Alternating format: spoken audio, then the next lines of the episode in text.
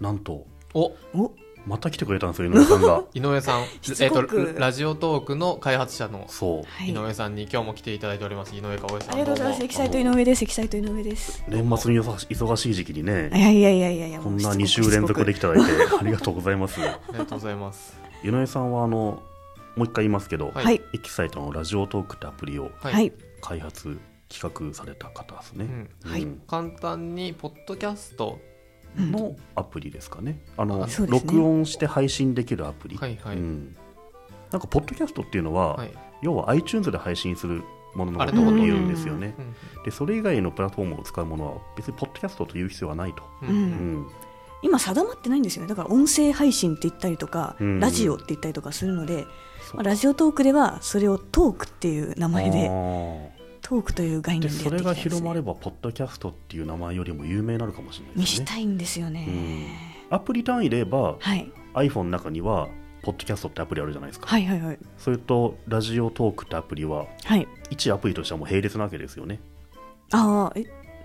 い今ですかうん、へ並列アプリ一つとしてあはあーはいはいはいはい、うんだから人気が出る方がスタンダードになりますよねきっとね、そうなんですよね、うんまあ、ポッドキャストもともと結構ラジオ局が入っていたりとかしたんですけれども、うんやっぱり配信する側にサーバー代だってコストがかかるうんのに、そこに対してあんまり売り上げが収益が立たないそれはあっていうのところで TBS ですよねですですです TBS ポッドキャストってめちゃめちゃ人気だったじゃないですかそうなんですよ、うんなんだっけ何億再生とかなんですよ世界有数のそうダウンロード数ダウンそローれド数でを誇るん赤です字けどねでもう僕お金稼ぐ人下手なんじゃないかと思ったんですけどいやでもやっぱでり、ね、も結構頑張ってましたよねそうなんですよ、うんやっぱり誰がいつ聞いてるかわからないものにうん広告が入れづらいっていうのはあるみたいですねでもそれね、うんあの僕が大好きなポッドキャストのリビルド FM で、うんあの TBS のラジオあのポッドキャストがなくなるときに、うんあの話してたんですけど宮川さんが、うんあのわけわかんない広告入れても、うん広告効果はなくてリビルドが、あのなんだろう数万人しか聞いてないけど高くお金取ってこれるのは、あのちゃんと正しいターゲットはいが、えっと、エンジニアがまあ、聞いセグメントされてるからですよそう、ねセグメントされててで、うんそ内容もただあのルンルンランラン美味しいがじゃがりこくんだよみたいなそういうのじゃなく うんうんちゃんと意味ある内容をしゃべりそれについて前後でうん宮川さんがしゃべる、うんそれに意味があるって言っててううんんだからす多分僕たちって今なんだろうあの、まあ、ウェブライターライターの人さんの人たちとかあとまあメディアに関する人たちとかうんが多分比較的あうんのどんぐり FM だと多いと思うんですけど、うんなんか例えばそういうところに比較的セグメントされてあの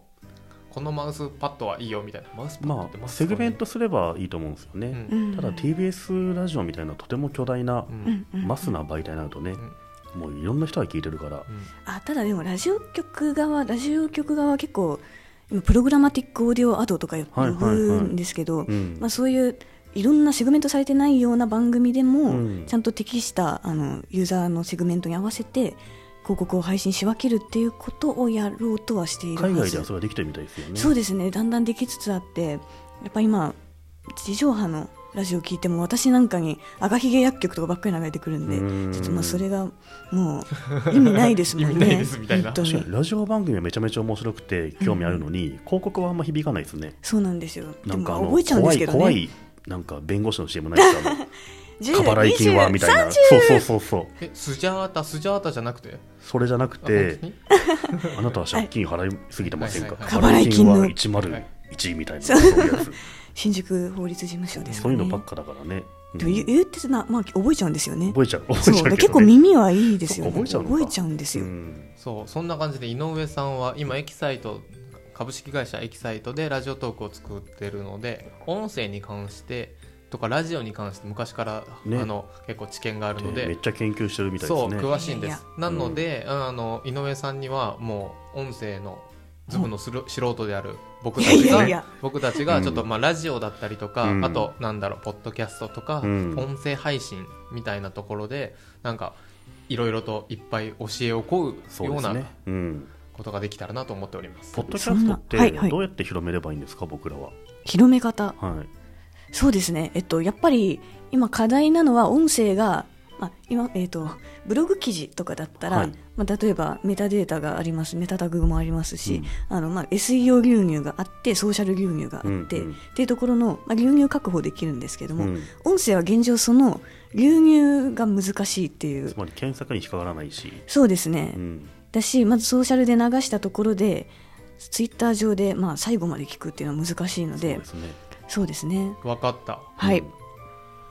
分かったろ何でくでもないこと考えてるしあの Google のスピーカーとかありますよねはい Google ホームとかね Google ホームとかうん今クローバーとかありますよね、あれってあの井上さんのおしゃべりが聞きたいって言ったら聞けますあ聞けるようにはできますしやろうと思ってますほらほうじゃあ分かった5000万台あの配ればいいんじゃないですかあマシンをマシンをどんぐり FM ミニみたいなやつをいやもうあの Google ホームを Google ホームを僕らがすごい投資もう配っちゃうんだどうぞうっんて言って、あの街中でどうぞどうぞって言って配って、うんあのまず音声を当たり前に家の中 に、そっから確かにデバイスを配る、そうまあ、ですごいね広めるであったらもう、うんあの Google ホームに井上さんのおおしゃべりが聞きたいと言おうっていうのをどこにかあのまずインフラを整えてその認知をさせれば ほらそれチャンネルが広がればいいんですよねほ要らはそうそう母数広がればいいんで5000万で配るんじゃないですか確かにそれいいねじゃあ確かにそ確したからにみんな音声聞いてくれるもんねほら、うんそれだそれじゃあ井上さんが、一個配る一万円だとしてうねん、1000万円ぐらいなんですかね それ、うん、1円だと5000万円ですそねっかそうそう10円だと5億です 100円だと50億ですねすごい高いですね、そうですうねんなんかやり方を変えあれかな AirPods うん、 AirPod 配ればいいんだあれって2個ついてますよね右耳左耳そうそううんうんうんあれいろんな人にこ刺してく刺して回るのそうそうこのなんだろう音声を聞くための環境をたくさん整えていったらいいかもしれそうないでですすね。ねあなんでやろうとしてるのは、はい強行手段というよりは、はい、むしろあらゆるスピーカーにラジオトークをつなげられるようにうんしたいなとは思いますね確かに確かにもうだから電車の何ですかあの車掌さんのアナウンスとかの合間にラジオトーク入れたいくらいなはあ感じですよそうなんだ次は渋谷って言った後にちょっとラジオトーク入るぐらい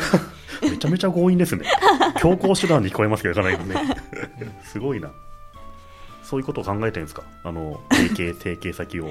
そうですまあそれはもちろんあの聞く機会を増やすっていうのを考えているんですけど、やっぱりそのテキスト化しないとまずはインターネット上では拾われないっていうのが課題だと思うので、まあそれはすごく現実的な問題としてはもうテキスト化音声認識でテキスト化してそこから音声検索できるようにするっていうのは、うんまあ、やりたいですね。今現状はねタグつけるとかね、ええ番組紹介つけるとかねそう結局手動でテキストでってなっちゃうと、音声のこの手軽さっていうのが失われちゃうので、うんうん